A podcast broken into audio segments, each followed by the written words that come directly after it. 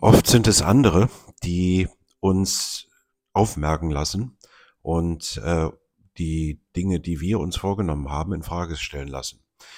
Äh, das passiert dann meistens ein bisschen perfide, so mit Aussagen wie, das würde ich mir ja nicht getrauen.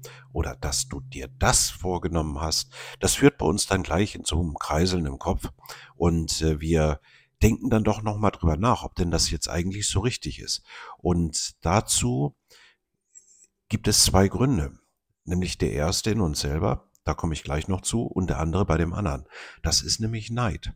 Neid, dass viele Menschen sich eben nicht aus ihrem gewohnten Umfeld heraustrauen und den anderen schon so ein ganz kleines bisschen bewundern würden, aber das tut man ja nicht.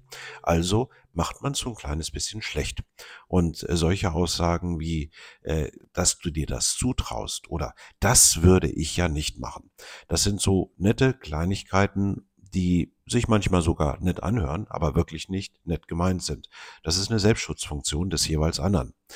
Und dann denkt bitte immer daran, wenn irgendjemand sagt, das geht nicht, das sind seine Grenzen und nicht deine Grenzen.